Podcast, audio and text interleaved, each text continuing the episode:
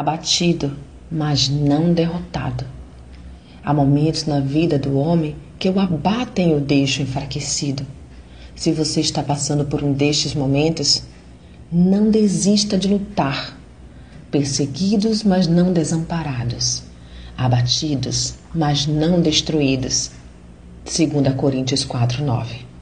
É muito natural que uma situação ou outra te faça entristecer e abater. Mas é importante lembrar-se de clamar a Deus por sua poderosa mão para te levantar. O Senhor sustenta todos os que caem e levanta a todos os abatidos. Salmos 145, 14.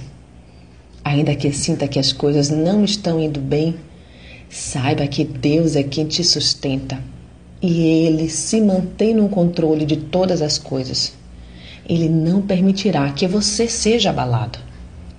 Ao que sustenta com vida a nossa alma e não consente que sejam abalados os nossos pés. Salmos 66, 9. Portanto, muito cuidado com a ansiedade que pode estar contaminando o seu coração. Levante-se e busque ao Senhor, orando a Ele e lendo Sua palavra que é viva e eficaz. A ansiedade no coração deixa o homem abatido, mas uma boa palavra o alegra. Provérbios 12, 25. Espere somente em Deus, porque está abatida, ó minha alma, e porque te perturbas dentro de mim. Espere em Deus, pois ainda um louvarei o qual é a salvação da minha face e o meu Deus. Salmos 42, 11. Sou Sayonara Marques.